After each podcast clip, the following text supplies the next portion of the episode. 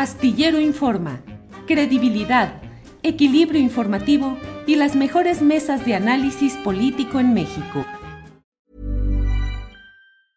I'm Sandra, and I'm just the professional your small business was looking for. But you didn't hire me because you didn't use LinkedIn jobs. LinkedIn has professionals you can't find anywhere else, including those who aren't actively looking for a new job but might be open to the perfect role, like me. In a given month, over 70% of LinkedIn users don't visit other leading job sites. So if you're not looking on LinkedIn, you'll miss out on great candidates like Sandra. Start hiring professionals like a professional. Post your free job on linkedin.com/people today. It's that time of the year. Your vacation is coming up. You can already hear the beach waves, feel the warm breeze, relax, and think about work. You really, really want it all to work out while you're away. Monday.com gives you and the team that peace of mind. When all work is on one platform and everyone's in sync, things just flow wherever you are.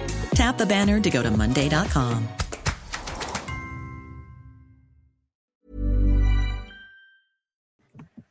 Dos de la tarde en punto y estamos puestísimos con la mesa de seguridad. Ya está por ahí Guadalupe Correa Cabrera, a quien saludamos. Guadalupe, buenas tardes. Muy buenas tardes, Julio. Aquí un placer estar con ustedes, contigo, con Víctor, con Ricardo, como todos los jueves en la mesa segura. Un placer, como siempre.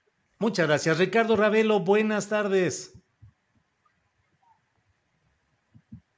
Chuc, chuc, chuc. Chuc, chuc, chuc. Micrófono, Ricardo. No, no, pues seguimos. Ahí está.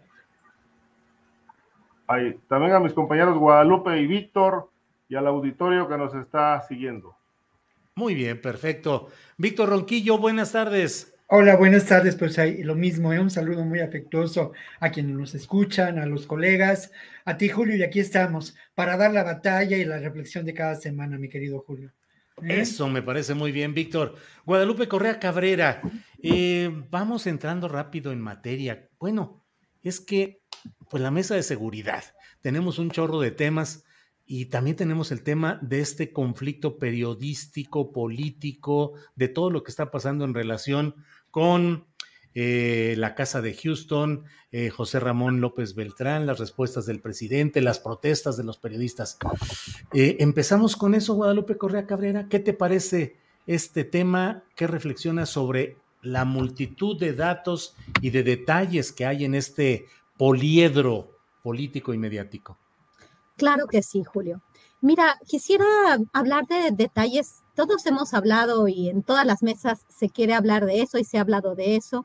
Eh, por parte de la oposición, pues ya sabemos, ¿no? Lo que se quiere buscar. Es bien interesante cómo algunos temas han ocupado, pues, el tiempo y el espacio de aquellas personas que se sienten pues muy lejanas al gobierno de la cuarta transformación y que desde el principio han, han querido pues desestimar cualquier tipo de medida o lo que sea. En este sentido, eh, pues recuerdo al, muy, muy, muy claro, ¿no? El manejo de la pandemia, primero que nada los niños con cáncer, a los hijos del presidente siempre se les ha tenido en la mira, ¿no? La cuestión de Pío es bien interesante cuando uno habla con sus amigos eh, que son o que se o que se manifiestan muy abiertamente en contra del gobierno de la Cuarta Transformación, como hace un año era y Pío y, los niños con cáncer. Ah, esto atiende a una percepción interesante que tiene que ver con el manejo de los medios de comunicación. Y bueno, de la plataforma Latinos también, que sabemos que, bueno, hay personajes muy claros financiando esta plataforma y voces, ¿no? Carlos Lórez de Mola, tenemos a Roberto Madrazo, tenemos aparentemente también una, una relación cercana con el actual gobernador del estado de Tamaulipas, siempre abiertamente encontrado eh, con el presidente, eh, con el presidente eh, Andrés Manuel López Obrador, siempre enfrentado. después tuvo que bajar la guardia por este proceso de desafuero que nunca realmente, en el cual nunca realmente se avanzó. Pero sabemos que existen también la presencia siempre, ¿no? De Mexicanos contra la Corrupción, de Claudio X González, del Instituto Nacional Electoral, lo que se habla día a día en la prensa, ¿no? Lo que se habla día a día, quién es quién, todos conectados, se puede ver cómo, cómo se conectan inclusive en, en, la magnificación de, las, de los mensajes o en el manejo de la comunicación con relación al CIDE y el CONACYT. Estamos haciendo ahorita un estudio con relación a estos grupos de interés que van detrás de todas estas plataformas de medios y, cómo se magnifican mensajes en diferentes puntos y diferentes temas. Ahorita estamos con el tema de los hijos del presidente, la plataforma Latinos y bueno, por parte de los que apoyan al gobierno de la Cuarta Transformación, pues, este, pues siempre también eh, muy, o sea, una, una atención eh, muy importante a la cuestión de pues lo que pasa en la plataforma Latinos de Carlos Lórez de Mola, pero vamos a llevarlo esto al tema de la seguridad y al tema de los periodistas los asesinatos de periodistas en México y cómo lo ha tomado la prensa en este momento. Cómo toma también a partir de, bueno, de la ayuda, ¿no? De grupos que son afines a artículo 19, por lo tanto, al Departamento de Estado de Estados Unidos, que ha financiado también a Mexicanos Unidos contra la Corrupción. Y bueno, ciertos personajes que avanzan este tema del asesinato de periodistas en México. No cabe la menor duda que este tema es de, primordial, eh, es, un tema primordial en la agenda pública, es un tema que no puede, que no podemos dejar de investigar, eh, pero también por eso, porque no podemos dejar de investigar, tenemos que ver exactamente qué es lo que está sucediendo y durante en este periodo los, los periodistas siguen muriendo y eso es una gran tragedia, pero bueno, toda este, esta dinámica se fue eh, magnificando y se, se generó en administraciones anteriores. Ahora pareciera ser que la oposición se olvida de ello, se vuelve una cuestión política y aquellos que nunca levantaron la voz, aquellos que nunca apoyaron las investigaciones ni la protección a periodistas, ahora lo hacen un tema político.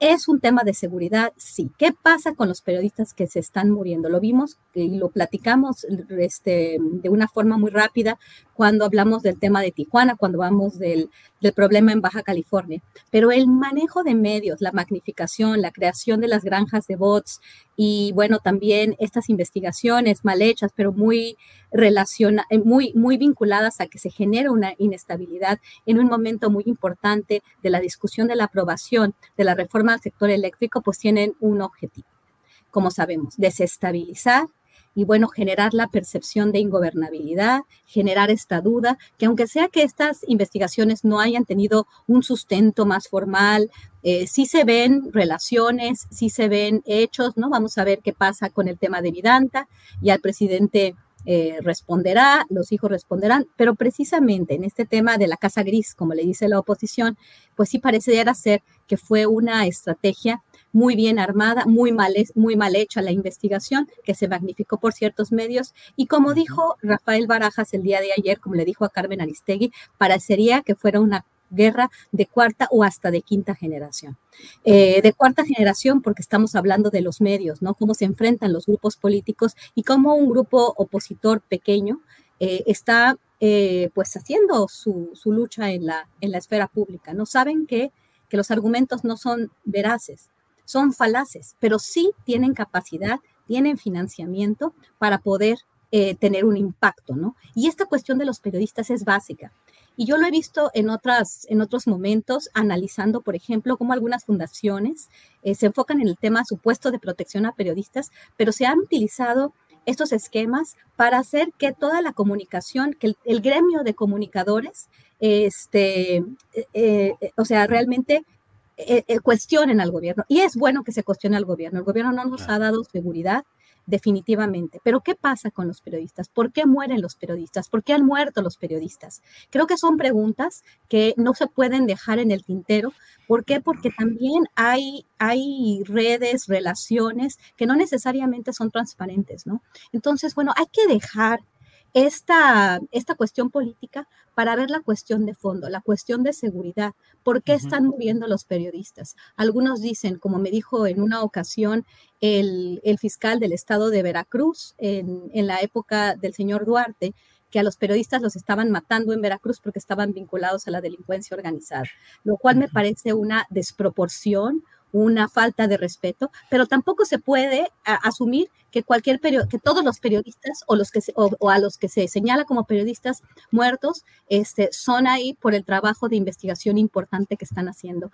En, eh, desafortunadamente en nuestro país tenemos este, que, y, esto lo hemos visto también por la cuestión más a nivel nacional, que los medios de comunicación, los organismos autónomos y toda una serie de instituciones eh, del sector privado y el sector público han estado vinculados a grupos de interés. En este momento estoy pensando en el grupo de interés que es la delincuencia organizada, que obviamente ha tenido protección eh, de gobierno y a todos niveles. Recuerdo el, caso de Tamaulipas, donde muchos de los comunicadores era eh, la época de la plata o el plomo, ¿no? Decidías estar con ellos o decidías quedarte callado. Entonces, en ese sentido, tenemos esta cuestión de la guerra de cuarta generación, el manejo de los medios de comunicación para una cuestión que se tiene que estudiar de de manera más profunda. Gracias, Julio. Muy bien. Al contrario, Guadalupe, gracias. Ricardo Ravelo, ¿qué opinas sobre el tema de pues las protestas de periodistas, las denuncias sobre todos los hechos lamentables que hemos vivido?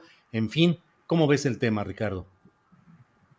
Sí, Julio, mira, el, el asunto es la, la impunidad que envuelve a los casos de periodistas asesinados eh, Guadalupe citaba el tema de Veracruz y me hace recordar algo que yo creo que lo que le dijo el fiscal en aquel momento eh, sonaba bastante descabellado vincular la muerte de los periodistas a, su, a sus ligas con el crimen. Y precisamente a partir de esto, eh, yo le pedí al fiscal de Veracruz eh, que me diera acceso a todos los expedientes de los periodistas asesinados. Y me dijo que sí. Y entonces pues me entregaron 15 eh, expedientes de igual número de periodistas eh, asesinados en Veracruz en esa etapa finales del gobierno de Fidel Herrera y todo el gobierno de Duarte. Eh, no todos los casos tenían que ver con delincuencia organizada, eh, pero sí había por lo menos tres o cuatro que estaban relacionados. Eh, dos una periodista del periódico Notiver, que era la que le pagaba a los periodistas el embute, que a su vez le entregaban la célula de los Zetas en Veracruz. esta periodista fue decapitada su cuerpo fue abandonado en, en, Boca del Río, a espaldas del periódico Imagen. Ahí un, un, pepenador que pasaba todos los días a las 4 de la mañana fue el que alertó a la policía de que ahí había una mujer decapitada, el cuerpo por un lado y a un metro la cabeza, con un mensaje que decía, eh, los amigos también traicionan. Atentamente, X, ¿no? el jefe de plaza de los Zetas. Y el asunto es que, bueno, le entregaban a esta mujer, eh, Yolanda Ordaz, se, llamaba la periodista, le entregaban un sobre con una suma de dinero eh, cuantiosa para repartir entre columnistas, reporteros, jefes de redacción, fotógrafos, con la única petición de que cuando hubiera asesinatos en Veracruz, le echaran la culpa al cártel de Jalisco o a otra organización criminal, menos a los Zetas. Entonces, bueno, eh, por lo menos hay tres o cuatro casos eh, documentados de que los periodistas sí estaban relacionados con la delincuencia organizada. Ahora, las investigaciones ya no avanzaron, están estancadas, eh, tanto en Veracruz como en la, en la Fiscalía General de la República. Lo que nunca se despejó fue la, pregunta de cómo se relacionaron con el crimen, si fue voluntario o fue forzado.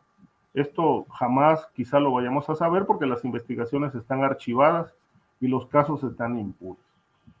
Ahora, sobre el conflicto Loret, eh, a mí me parece que el presidente está, ha rebasado ya ciertos límites eh, porque en lugar de dar información para desmentir el reportaje que puso en evidencia a su hijo de tener un conflicto de interés con la empresa internacional que ha tenido contratos en Pemex y que le prestó una casa lujosa en Houston, eh, se ha dedicado a golpear, se ha dedicado, bueno, más bien se ha defendido, pero no se ha defendido con elementos, con elementos que desmientan la información publicada por latinos, eh, sino ha ido al contraataque, ha exigido incluso que los periodistas demos a conocer nuestros ingresos. Yo creo que esto no, indudablemente como lo determinó el INAI, no es posible. Además, nuestros ingresos son transparentes. Ahí está eh, las declaraciones de impuestos. El SAT sabe cuánto hemos ganado y, y quiénes hemos o no eh, pagado impuestos. Esa información está ahí, es, es, información que tiene el sistema de administración tributaria. Pero en el caso de Loret, el presidente ha ido un poco más allá, con razón o no, eh, pone el dedo en un punto que me parece delicado eh, por más de una razón. El hecho de que Loreda haya recibido dinero eh, de grupos políticos, empresariales, con el fin de golpear el proyecto de la cuarta, la cuarta transformación y particularmente al presidente, me parece que aquí podríamos hacer la pregunta, en, en esta controversia, en esta disputa, en este choque, quién gana o quién pierde. Eh, yo me hice esa pregunta y creo que podría responder de esta manera. Si se, si se acredita que Loret recibió dinero para ese fin, realmente no nos estarían diciendo nada nuevo, nada que no sepamos. Conocemos la trayectoria de Carlos Loret, ahí está el tema de los montajes con el tema García Luna, sabemos que viene su trayectoria desde Televisa, una empresa plagada de corrupción, sobre todo en el tema periodístico. Eh, no me merece ningún respeto esa empresa ni nadie que trabaja ahí, porque todos esos periodistas han estado marcados por el tema de la corrupción, desde la etapa de Jacobo Zabludovsky, por decirlo menos. Hasta ahora eh, se sabe que el dinero en Televisa corre a raudales por el tema informativo ahí el periodismo se vende y cobra muy bien. No hay un periodista de Televisa de los consagrados que no sea millonario. Y obviamente nadie les ha investigado de dónde han sacado sus fortunas, ¿no? departamentos en, en, Cancún, departamentos en Miami, departamentos en Estados Unidos, en otras partes. Eh, eh, se sabe que, bueno, muchos periodistas de Televisa hacían periplos semanales rentando aviones para ir a cobrar cada estado la cuota mensual ya acordada con los gobernadores. Entonces, creo que no nos dirían nada nuevo.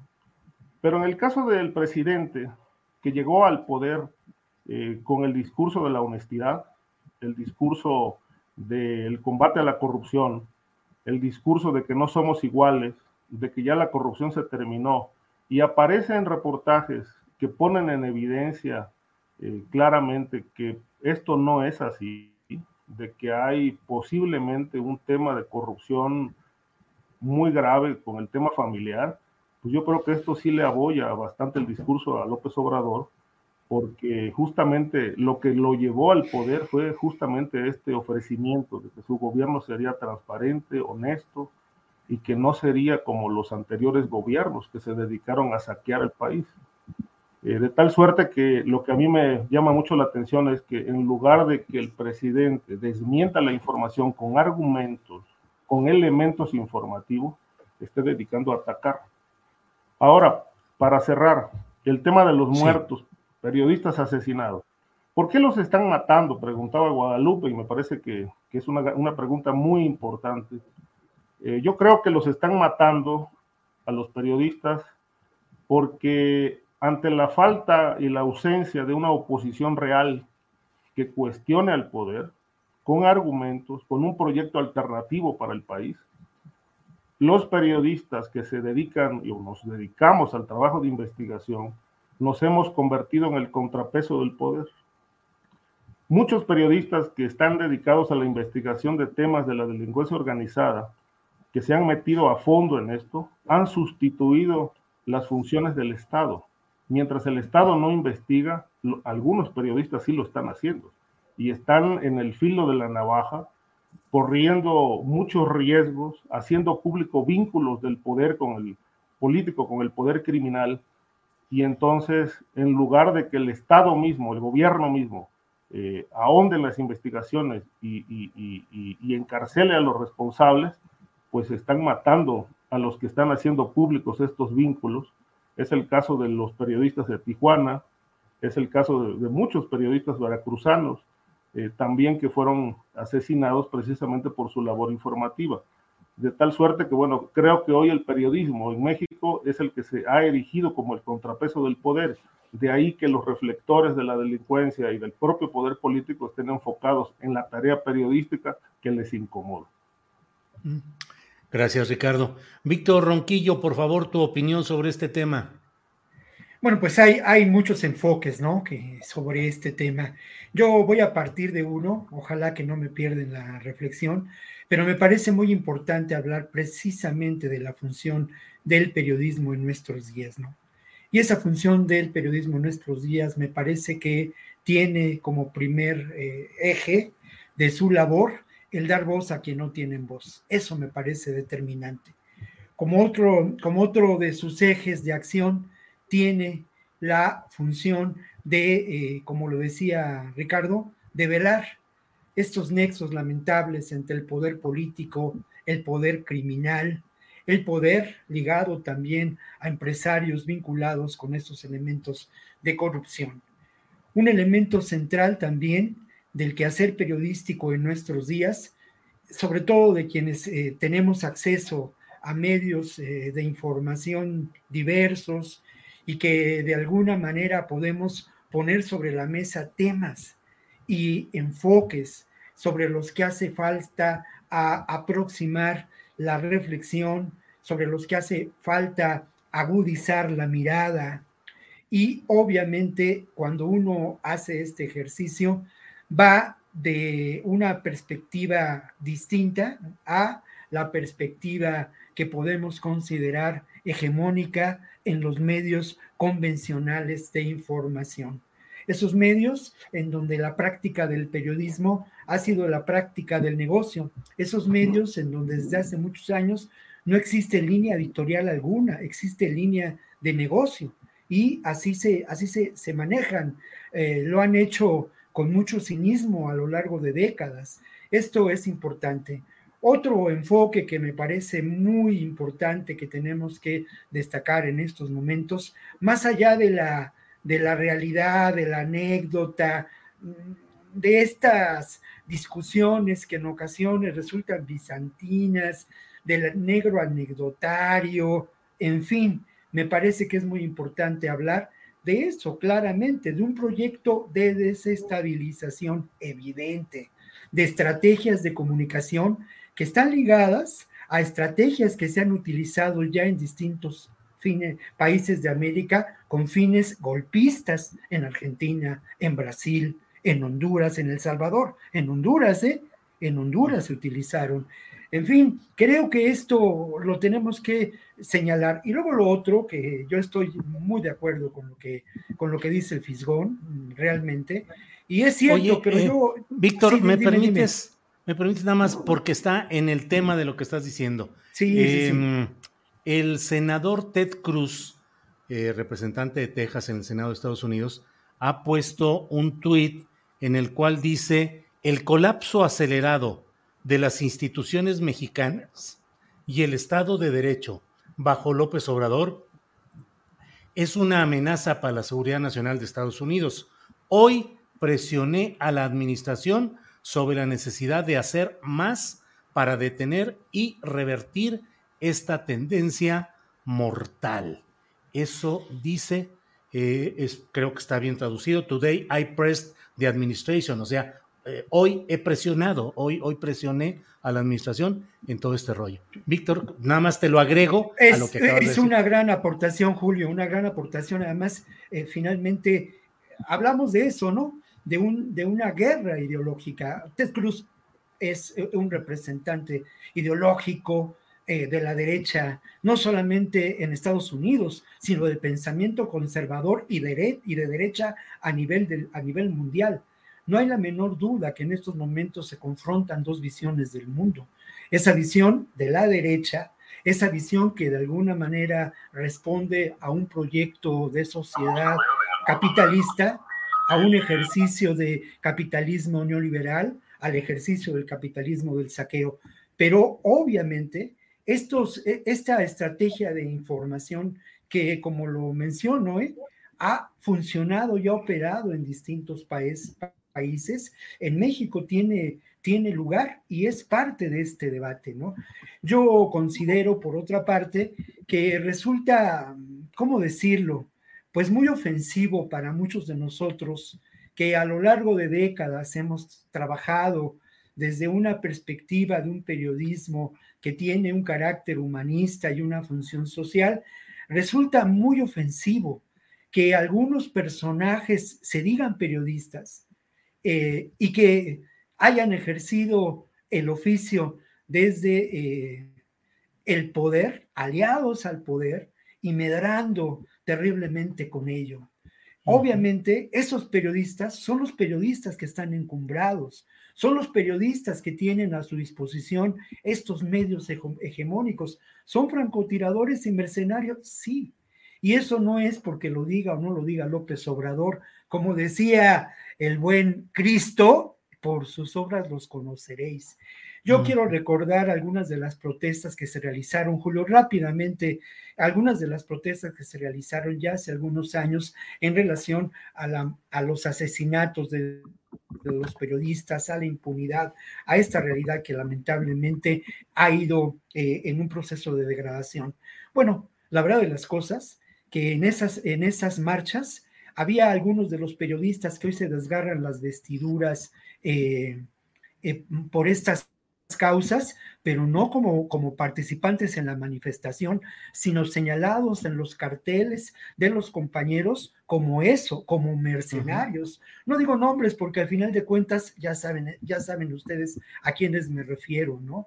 Pero creo que esto, este es un enfoque que tenemos que, que tratar. Y luego lo otro, brevemente, Julio, también, porque yo sí quiero insistir en ello, ¿no? El problema de la impunidad es, es grave, ha ido creciendo en el caso de los asesinatos de periodistas y por otra parte, de acuerdo a lo que he conversado yo con personas, pues algunos de ellos víctimas de agresiones, periodistas desplazados por la violencia, la dimensión de la violencia contra los periodistas que sufrimos eh, es mucho mayor de lo que en estos momentos sabemos.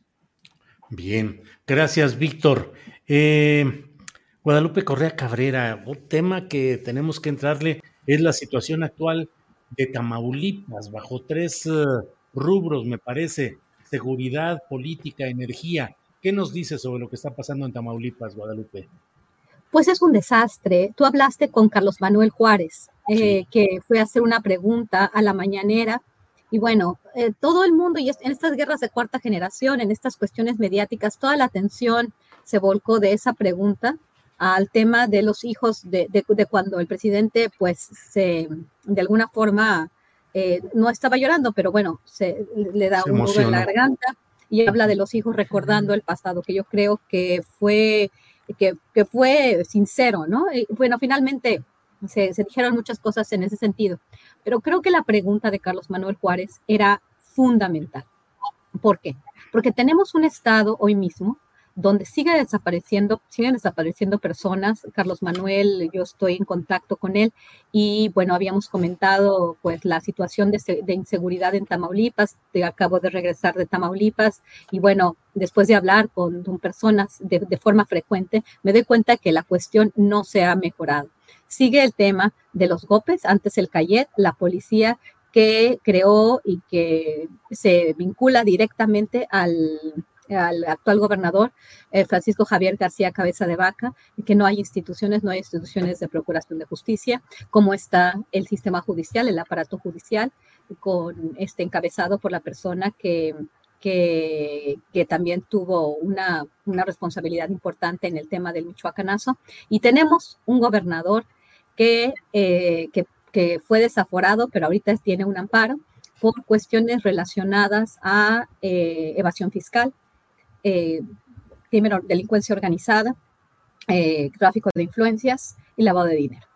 No sabemos cómo eh, vamos a hacer la investigación o cuándo se va a hacer, pero bueno, obviamente también se ha cerrado filas y, unos, grupos importantes dentro de su partido de la oposición han cerrado filas desde el principio con el gobernador. En un estado donde la gente sigue sufriendo, donde hay personas encarceladas eh, alegadamente, de acuerdo a lo, que he revisado, expedientes de manera este, sin, fundamento. Y tenemos un estado en el cual hay algunas declaraciones en las cuales supuestamente el gobernador recibió sobornos. Eh, el mío Lozoya Austin no pudo dar ninguna de las pruebas para que, que vinculara a otras personas, eh, donde hubo también se, cuestiona el papel de la fiscalía. El, presidente López Obrador, al contestarle la pregunta a Carlos Manuel, dice: Es papel de la fiscalía, yo me lavo las manos, se lo dejo a, a, una institución independiente, autónoma pero al final, pues una institución que no ha podido hacer nada, se le dio un trato preferencial, al, al ex, eh, presidente, el, al, exdirector de Petróleos Mexicanos y finalmente parece ser que no tenía ninguna prueba. Pero es algo muy importante porque también se le vincula al, al, gobernador y a su familia, si no mal recuerdo, a cuestiones que tienen que ver con el huachicoleo y a propiedades o, o negocios que tienen que ver con las eólicas. La protección que ha dado el gobernador a las grandes empresas transnacionales en lugares donde eh, la población no tiene seguridad. Hablo particularmente del caso de la cuenca de Burgos, de, la de las partes más importantes, por ejemplo, eh, la ciudad de San Fernando, Tamaulipas.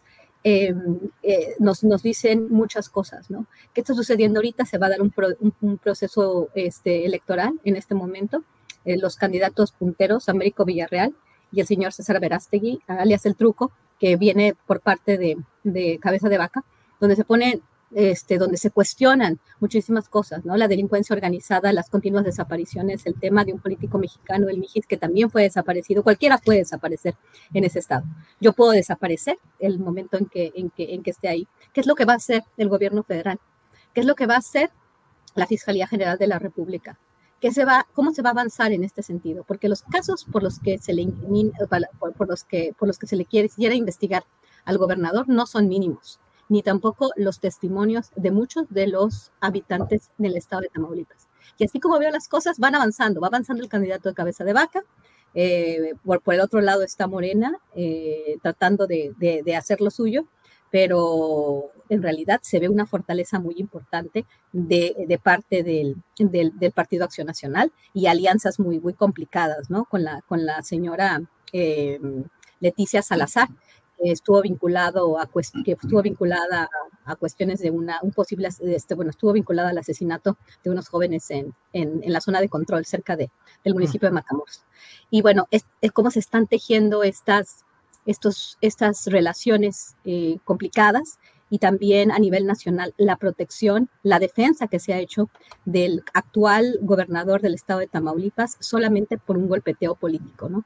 Y bueno, por el otro lado, el presidente también se desenmarca.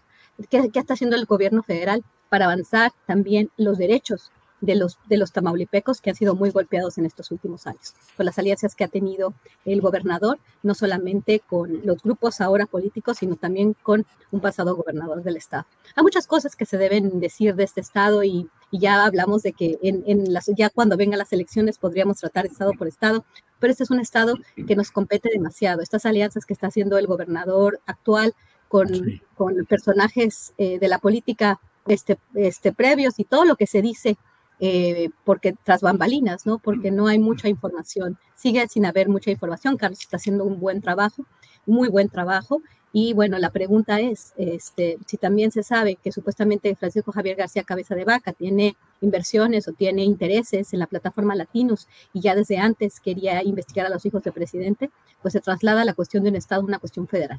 Tenemos que eh, tener muy, muy en claro lo que va a pasar en ese Estado, pero el, el, el centro es que la gente sigue insegura y que sigue muriendo y desapareciendo. Gracias.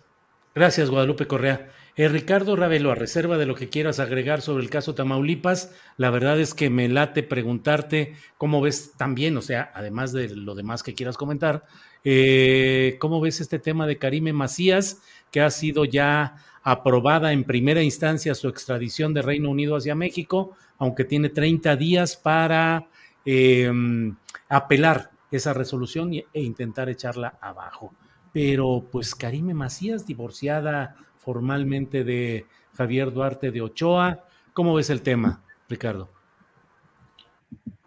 Bueno, polémico porque va a reactivar un, caso que pues, se ha quedado como pendiente en el tiempo. Eh, Many of us have those stubborn pounds that seem impossible to lose, no matter how good we eat or how hard we work out. My solution is PlushCare. PlushCare is a leading telehealth provider with doctors who are there for you day and night to partner with you in your weight loss journey. They can prescribe FDA-approved weight loss medications like Wagovi and Zepbound for those who qualify. Plus, they accept most insurance plans. To get started, visit plushcare.com slash weight loss. That's plushcare.com slash weight loss. Hey, it's Ryan Reynolds, and I'm here with Keith, co-star of my upcoming film, If, only in theaters May 17th. Do you want to tell people the big news? All right, I'll do it. Sign up now and you'll get unlimited for $15 a month in six months of Paramount Plus Essential Plan on us. Mintmobile.com slash switch. Upfront payment of $45 equivalent to $15 per month. Unlimited over 40 gigabytes per month. Face lower speeds. Videos at 480p. Active Mint customers by 531.24 get six months of Paramount Plus Essential Plan. Auto renews after six months. Offer ends May 31st, 2024. Separate Paramount Plus registration required. Terms and conditions apply if rated PG. El asunto del saqueo que se cometió en Veracruz, un saqueo multimillonario del que hemos hablado aquí ya en varias ocasiones, en la etapa de Fidel Herrera Javier Duarte. ¿no? Fidel Herrera eh, tuvo muchísimas opciones para elegir el, sucesor, pero optó por, por su achichincle, ¿no? Eh, el que le podía tapar las espaldas, el que era cómplice también de un saqueo tremendo. Eh, de tal manera que, bueno, eh, conocemos bien a bien los eh, pormenores de, de, lo que significó este saqueo en Veracruz, con empresas fantasmas. Hay un delito electoral que no se investigó, que fue el, es una situación similar a la de César Duarte, que le fondearon dinero de, de Hacienda a Veracruz y a Chihuahua y a Quintana Roo para de ahí eh, pagar las campañas de los candidatos del PRI en 2016. Muchos de estos candidatos eran candidatos, eh, por lo menos en Tamaulipas, esto lo reconoció Malio Fabio Beltrón cuando era presidente del PRI, después de la derrota aquella donde perdieron varias gubernaturas.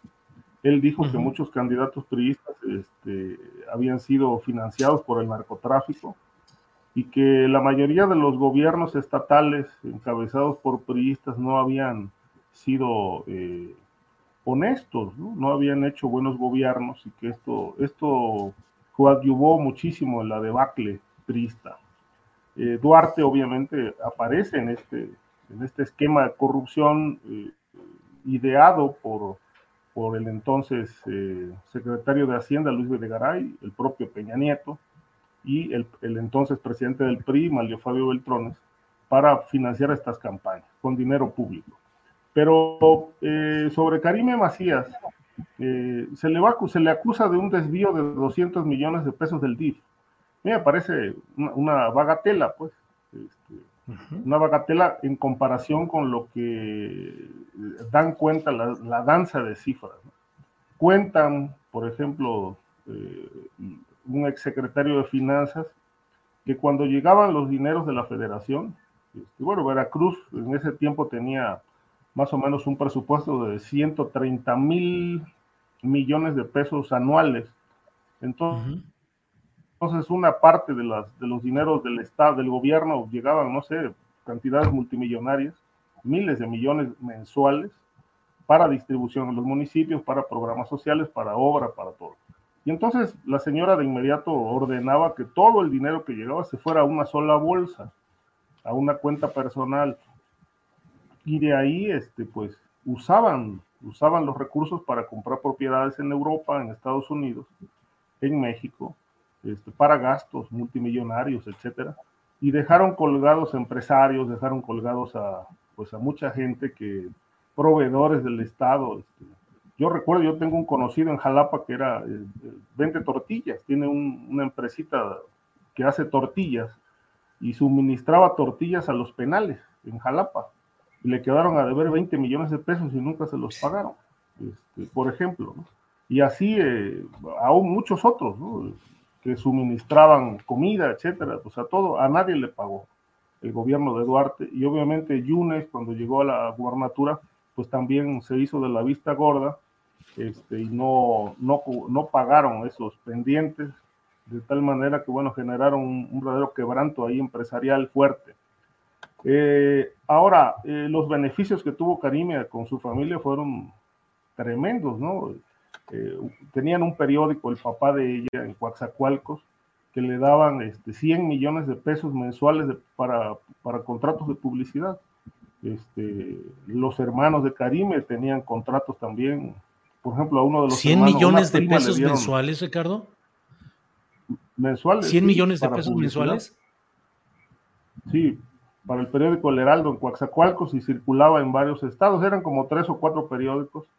Eran 100 millones mensuales. Claro, todo esto se volvió un negocio porque el dinero daba vueltas. ¿no? Eso también lo hizo Fidel Herrera con muchos medios.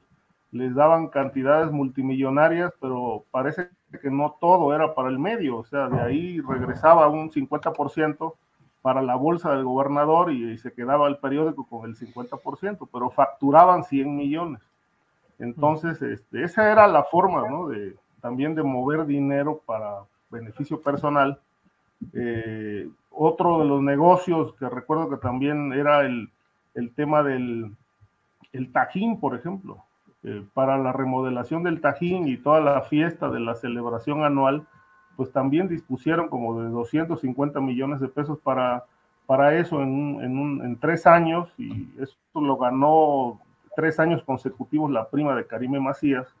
Claro, eran presupuestos que estaban tres veces inflados y de esa manera era un dispendio que la verdad fue una etapa en que estos llamados nuevos rostros del PRI realmente salieron peores que los rostros viejos del PRI, porque en realidad este, eh, fue una, una, una danza de dinero que, bueno, hasta hoy Veracruz sigue sumido en un, en un quebranto financiero que, que, le impide a la actual administración poder este, maniobrar en temas de obras, porque la mayor parte del, del presupuesto que se dispone se va para pago de deuda.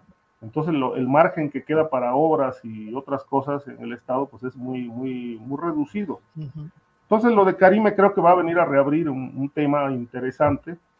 Eh, yo no creo que vaya a durar mucho en la cárcel porque en realidad pues es, un monto muy, muy menor, pero sí va, va a atizar la polémica, va a atizar la polémica porque, bueno, a ella se le atribuye realmente haber tenido el control de las finanzas en el Estado durante seis años. Este, y, obviamente con grandes beneficios para la familia, porque eh, el señor Macías, que es el papá de Karime, pues de andar eh, hace años con una mano atrás y otra adelante, pues hoy, hoy dispone de una red de edificios y hoteles eh, dentro y fuera de México, que bueno, está considerado uno de los hombres más ricos de México. Logrado todo esto en un sexenio y obviamente impune, porque no se le ha investigado para nada. Bien. Gracias, Ricardo Ravelo. Em, Víctor Ronquillo, el otro día, me digo, cuando sucedió este hecho, eh, pues hice una presentación un poco tramposilla en términos periodísticos y dije, detienen a un expresidente de la República, lo le ponen grilletes y le hacen esto y lo otro, eh, la Secretaría de Seguridad, y, luego recibí los mensajes de gente que dijo, este, por poco y me da diabetes, me emocioné, ya iba a ir al ángel porque nos referíamos al expresidente de Honduras. Vaya tema. Víctor, ¿qué opinas sobre ese tema de Orlando Hernández? Es, digo, es un gran tema, Julio, y además que bueno, ¿eh? me encanta, porque yo creo que no podemos perder el sentido del humor, que junto con el amor es el más importante. El sentido del humor y el sentido del amor son los dos, los dos más importantes de los que dispone el ser humano y el sentido de la de lo táctil, ¿no? De la sensualidad también. En fin, pero yo creo que, mira, ahí en el fondo de todo, eh, a mí me parece que este caso de el presidente, el expresidente de Honduras, de alguna manera revela lo que es esta construcción de, imperios criminales vinculados al narcotráfico y apoyados por los intereses eh, hegemónicos de Estados Unidos, ¿no? Por esta derecha. Al final de cuentas, no es la primera vez que ocurre que uno de estos personajes, después de terminar su mandato, es desechado porque ya es inútil para los intereses eh, de Estados Unidos, de los sótanos del Pentágono, que mantienen el asunto, el tema del narcotráfico, como un asunto de control territorial, como un, asunto, como un asunto vinculado a expresiones de lo que hemos llamado, y muchos teóricos lo llaman, el capitalismo del saqueo, el capitalismo neoliberal, a nuevas realidades del militarismo. Parece un chiste y es terrible y es muy doloroso, pero lo que ocurre eh, en Honduras en términos de la exportación de cocaína, ¿no? Sirviendo como, un, como una plataforma a nivel continental, lo que ocurre también en términos de la migración, nos deja ver a un país en ruinas. Honduras desde hace mucho tiempo, en Honduras hay tres o cuatro eh, cuarteles militares estadounidenses, operan las cinco agencias más importantes de seguridad de Estados Unidos. Eh, el, el, gobierno o la realidad hondureña en los años de la, de la insurgencia de los años 70 y 80 en el sur del continente y en Centroamérica fue eso, fue un portaaviones enorme eh, en términos de la injerencia norteamericana, ¿no? Entonces creo que esta realidad eh, de Honduras como lo hiciste con este juego y con esta dinámica tan interesante, yo creo que nos debe mostrar un cruel espejo donde estos personajes terribles de la, como diría Ricardo Ravelo, de la narcopolítica mexicana se reflejan, ¿no? Y ahí están estos exgobernadores, ahí está Francisco Javier García de Vaca de Vaca, García Cabeza de Vaca construyendo este, este imperio este imperio criminal. Y, eh, y aquí hay un tema, Julio, que vincula a, lo que ocurre con García Cabeza de Vaca, ¿no? El tema fundamental de la seguridad eh, en la frontera y lo que representa el control de la frontera en términos de seguridad nacional y en términos de negocio, ¿no? No hay duda de que en el personaje de Francisco Javier García Cabeza de Vaca encontramos a otro personaje que a pesar de los señalamientos, de los expedientes abiertos, de las investigaciones que existen en su contra en Estados Unidos, él mantiene una relación estrecha de, ah, de intercambio con distintos grupos de poder, de oscuro poder, en Estados Unidos ligados a esas agencias de seguridad incluso con instituciones de la, vinculadas a, los, eh, eh, a, las alcaldías de esta zona fronteriza, ¿no? Entonces, eh, creo que el caso de este personaje, además yo, yo recuerdo también, y, y, sí lo quiero poner sobre la mesa hoy, entrevistas realizadas a lo largo de la caravana migrante, la primera de ellas, donde los migrantes, con una enorme claridad política, hablaban de ser víctimas de esta violencia ejercida por eh, Raúl Orlando Hernández, este expresidente, ¿no?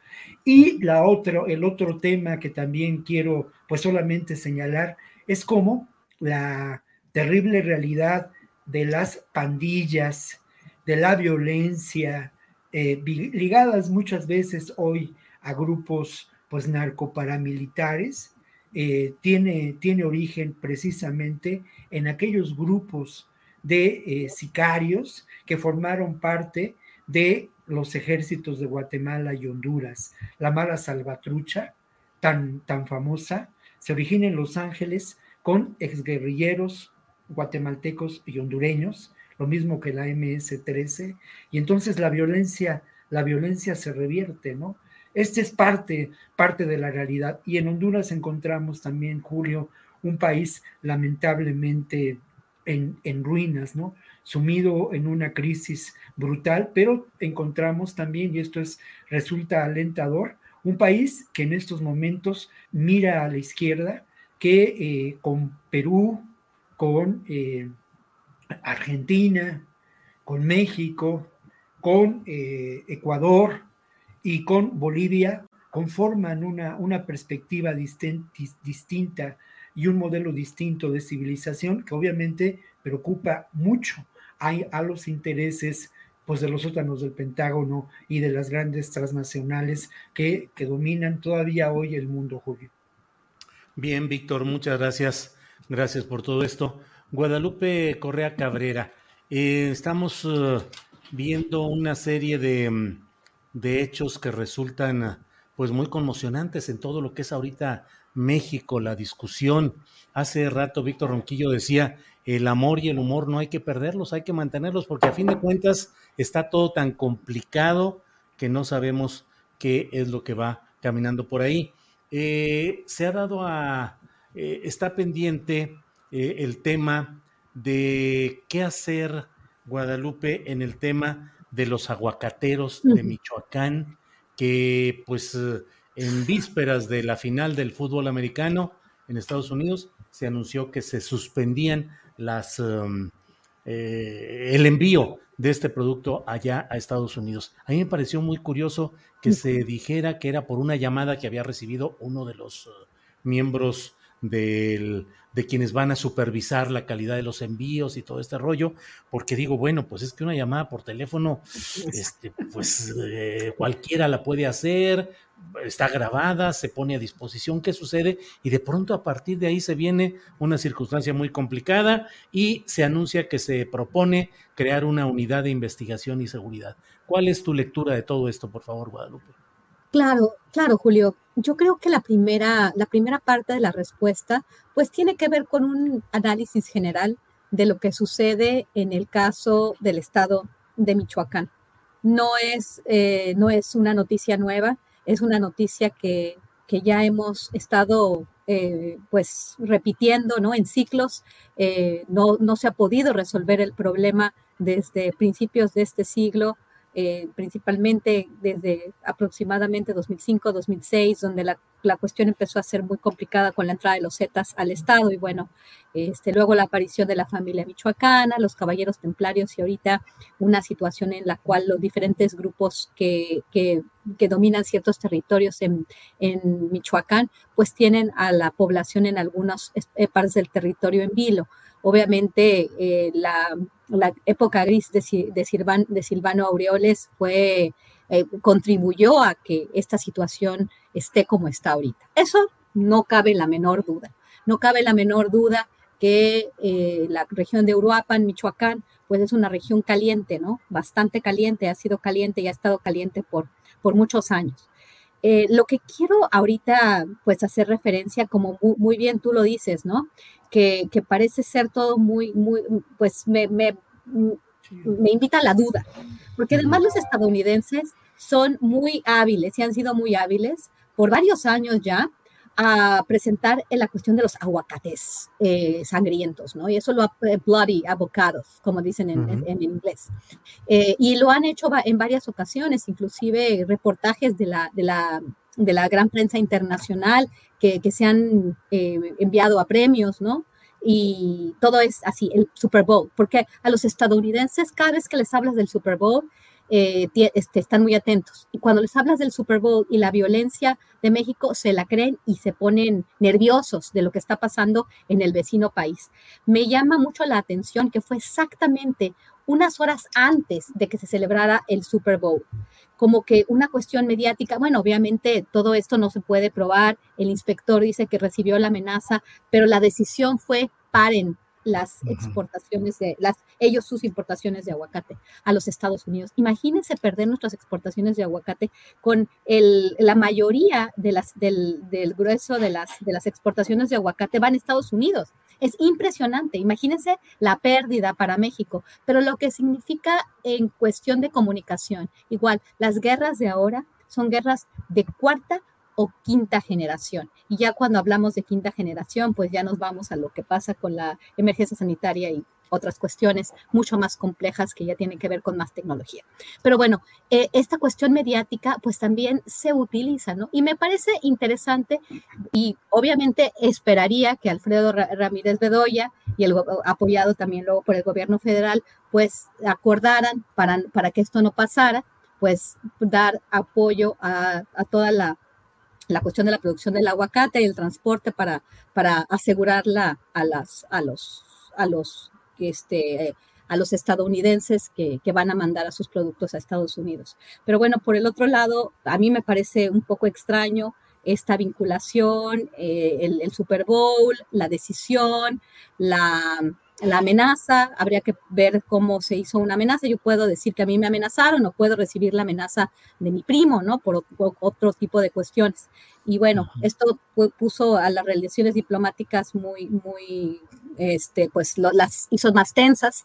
Y bueno, supuestamente esto va a asegurar eh, los cargamentos de aguacate, supuestamente se les ha cobrado, bueno, más bien, se les ha cobrado piso, hay muchos problemas en esa región. Lo que sí es cierto es que se tienen que resolver los problemas en el estado de Michoacán.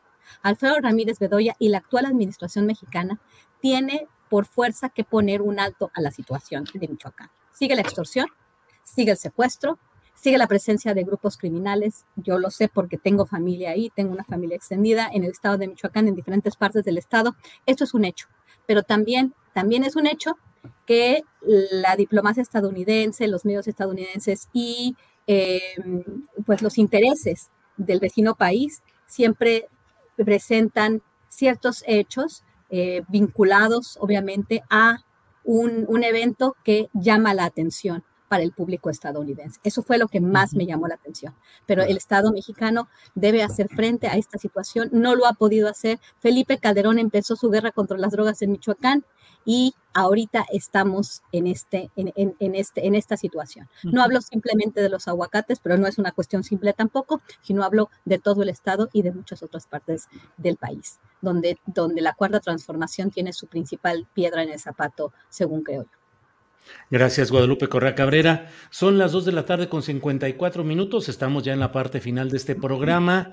Eh, se me hace que nomás va a alcanzar para pedirle un postrecito ya final a Víctor Ronquillo. Pero, Ricardo Ravelo, hace algunos minutos antes de que empezáramos con esta mesa, entrevisté al doctor José Luis Pech, que es senador por Morena y que ha anunciado que le retira su apoyo a la candidata de Morena al gobierno de Quintana Roo Mara Lezama.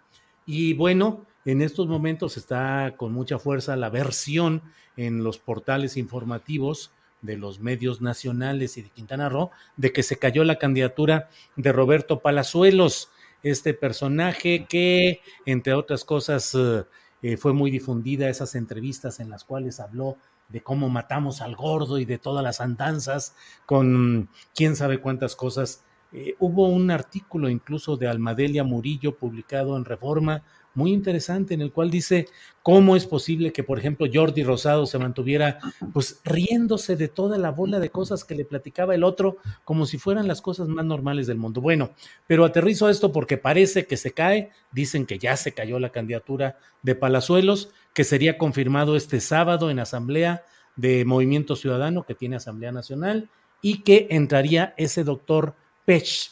Eh, Ricardo Ravelo, política, grilla, ¿qué historias políticas las que hay en un lugar donde tanta belleza y tanta posibilidad de desarrollo económico hay, pero pleitos políticos y pleitos nefastos entre todos los grupos, Ricardo Ravelo?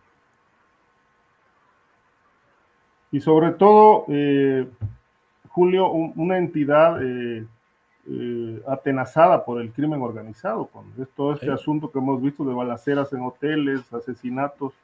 Mira, yo creo que en el caso de Palazuelos, bueno, eh, yo no sé si dedicarle tanto tiempo a este, fantoche.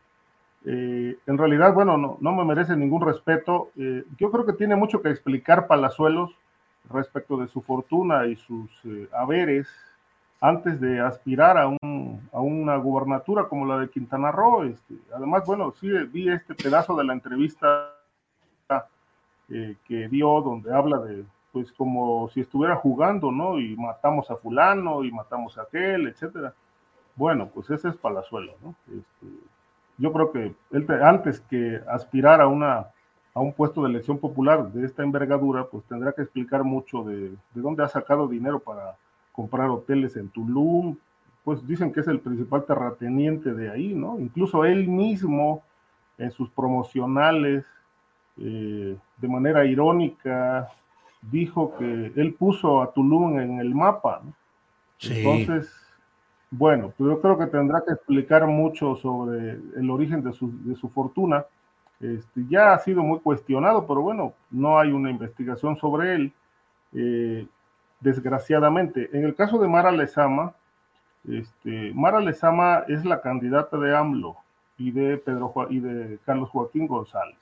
Ahí hay un proyecto eh, interesante porque Mara Lezama es amiga del presidente y el presidente este, quiere que ella sea gobernadora. Sin embargo, ella se metió en un, en un problema ahí, fue acusada de haber eh, estrechado nexos con la delincuencia organizada local sobre todo la que está dedicada al narcomenudeo en el municipio de Benito Juárez.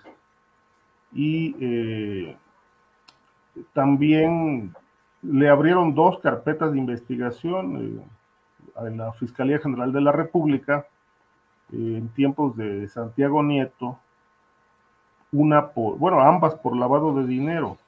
¿Y, y de dónde partió esto? De una denuncia, una denuncia de los vecinos de ella, que de, buenas a primeras eh, se sorprendieron de ver la edificación de una casa, dicen que por lo menos de unos 5 millones de dólares, este, donde vive, y que luego, bueno, documentaron que el esposo compró un auto de lujo Mercedes-Benz en efectivo, nuevo, y al poco tiempo ella también en efectivo compró otro Mercedes-Benz equipado de casi, no sé, más de un millón y medio de pesos, algo así, eh, y que a partir de ahí, bueno, se abrió una, una carpeta y luego la segunda carpeta de investigación por lavado de dinero.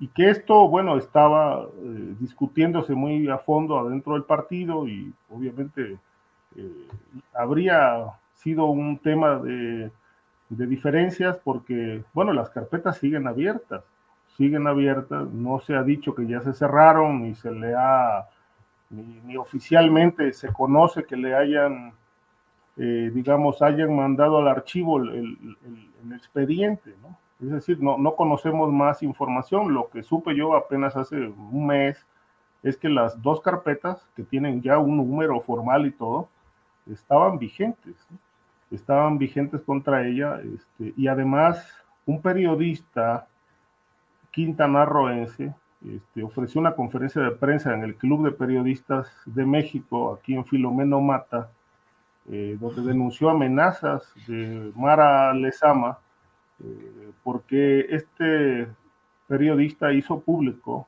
los nexos de ella con la red de narcomenudeo en Cancún, eh, que es aparentemente de donde está saliendo parte de las ganancias millonarias que ella ostenta, ¿no? Porque además no las oculta, las ostenta. Eh, entonces creo que, bueno, también ese es un tema ahí muy grave porque pues estamos otra vez en, un asunto de posible lavado de dinero, posible vínculos del, narcotráfico, de una persona que, bueno, se, está ya eh, buscando afanosamente la gubernatura de Quintana Roo para sustituir a Carlos Joaquín González, pero que ya lleva este, este antecedente arrastrando de vínculos con la delincuencia. Y sabemos que Cancún es un paraíso de la delincuencia, es decir, es, un, es uno de esos territorios, como los decíamos aquí en varias charlas, donde la ley no se aplica, ¿no? Y ahí donde no se aplica la ley, pues ahí está la delincuencia, y la delincuencia opera en Quintana Roo, y el Estado obviamente pues no hace absolutamente nada, simplemente permite que eso ocurra permite que la delincuencia opere abiertamente y que, de, cuando ellos deciden ajusten sus cuentas en, la vía pública o incluso al interior de los hoteles de, esta, de este paraíso. Es un paraíso, Cancún sí, sí lo es, pero es un paraíso no solamente por su, por su mar turquesa, por su vegetación, no, es un paraíso también eh, de impunidad para la delincuencia organizada. Bien, Ricardo, muchas gracias. Víctor Ronquillo, tres de la tarde con dos minutos y te toca poner el postre en esta mesa de análisis. Por favor, Víctor, lo que tú desees. Bueno, pues mira, yo por una parte quiero cerrar con una evidencia, ¿no? Y hacer una reflexión en términos de que no solamente tenemos que contar a las, a las decenas de miles de muertos y desaparecidos en este país, a los desplazados por la violencia. También tenemos que contar cómo entre los caídos a las incipientes instituciones democráticas que en este país hemos logrado impulsar. No hay duda de que estos imperios criminales, para decirlo con mayor propiedad que decir solamente grupos del narcotráfico, han vulnerado a la construcción de un país democrático.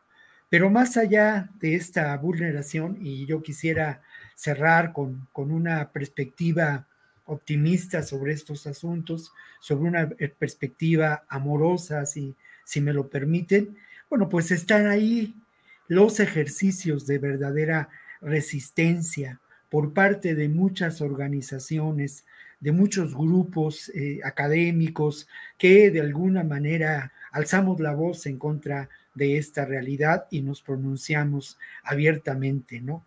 Lo que está ocurriendo en la meseta de Michoacán con los grupos de eh, emancipación política que reconocen como un derecho fundamental su soberanía, lo que ocurre en Chiapas, lo que ocurre también en lugares en donde podríamos pensar esto no tiene mayor eh, relevancia, pero se da también en, la Sierra Tarahumara, ¿no?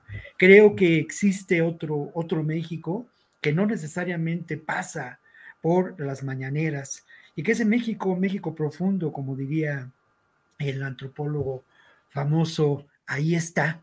Y ese, ese México es, es alentador y creo que esta otra izquierda, este, como lo decía yo hace algunos, algunas semanas, Julio, se mueve, se mueve y esa es una, una gran noticia. Estamos preparando para Canal 11 un trabajo que tiene que ver precisamente con la resistencia de las lenguas de los pueblos originarios como un elemento central cultural de disidencia y de defensa del territorio ante todos los embates de este otro, de este otro mundo, de este sistema mundo que se encuentra en crisis. Esta esperanza que alentan en estos momentos muchas organizaciones de pueblos comunitarios, muchas organizaciones políticas de esta, de esta sociedad que se mueve y a mí me parece que se mueve a la izquierda.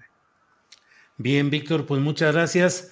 Eh, Guadalupe, gracias por esta ocasión. Hemos tocado varios temas y bueno, pues la verdad es que quedan muchos otros pendientes, pero ya nos veremos la próxima semana. Por esta ocasión, gracias, Guadalupe. Muchísimas gracias, Julio, Víctor y Ricardo. Y perdón que creo que hablé mucho y no le dejé a Víctor hablar. Disculpa, la próxima vez ya no voy a hablar. Ah. no, hombre, Guadalupe, gracias. Ricardo Ravelo, gracias y buenas tardes. Gracias, Julio, gracias. Siempre un placer estar contigo. Un saludo muy afectuoso a Guadalupe, a Víctor y también al público que nos sigue. Muy bien. Víctor Ronquillo, gracias y buenas tardes. Bueno, creo que me paso de optimista, pero así debe ser, ¿eh? Así que ahí aquí estamos, ahí estamos. Les mando un abrazo muy fuerte a todos ustedes y obviamente también al público que amablemente nos ha escuchado a lo largo de esta hora y cachito. Gracias, Víctor. Seguimos adelante. Gracias. Hasta luego a los tres. ¿Te preocupas por tu familia? Entonces, ¿por qué darles solo huevos ordinarios cuando pueden disfrutar de lo mejor? Eggland's Best, los únicos huevos con ese delicioso sabor fresco de granja, además de la mejor nutrición, como 6 veces más vitamina D, 10 veces más vitamina E y 25% menos de grasa saturada que los huevos regulares, además de muchos otros nutrientes importantes. Así que, dales los mejores huevos. Eggland's Best, mejor sabor, mejor nutrición, mejores huevos. Para que te enteres del próximo noticiero, suscríbete y dale follow en Apple, Spotify, Amazon Music, Google o donde sea que escuches podcast. Te invitamos a visitar nuestra página julioastillero.com.